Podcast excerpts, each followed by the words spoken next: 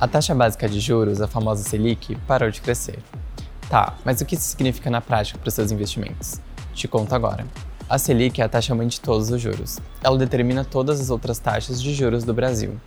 É ela que dá a letra de quanto você vai pagar se pegar um empréstimo, um financiamento, ou quanto vai ganhar se investir em renda fixa. Desde o começo do ano passado, a Selic vinha aumentando.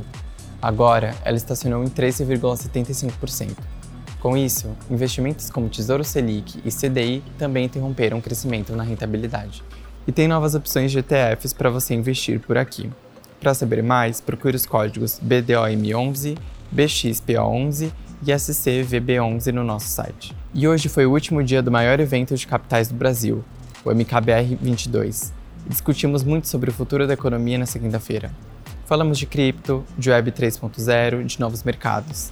Para saber no detalhe o que foi discutido, veja ou reveja o evento no YouTube da B3. No mercado de bolsa, o Ibovespa B3 fechou o dia em alta de 1,91% aos 114.070 pontos. A empresa com melhor desempenho do dia foi a Cogna Educação, com alta de 8,76%.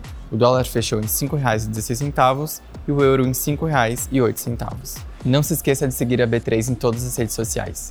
Boa noite, bons negócios e até amanhã.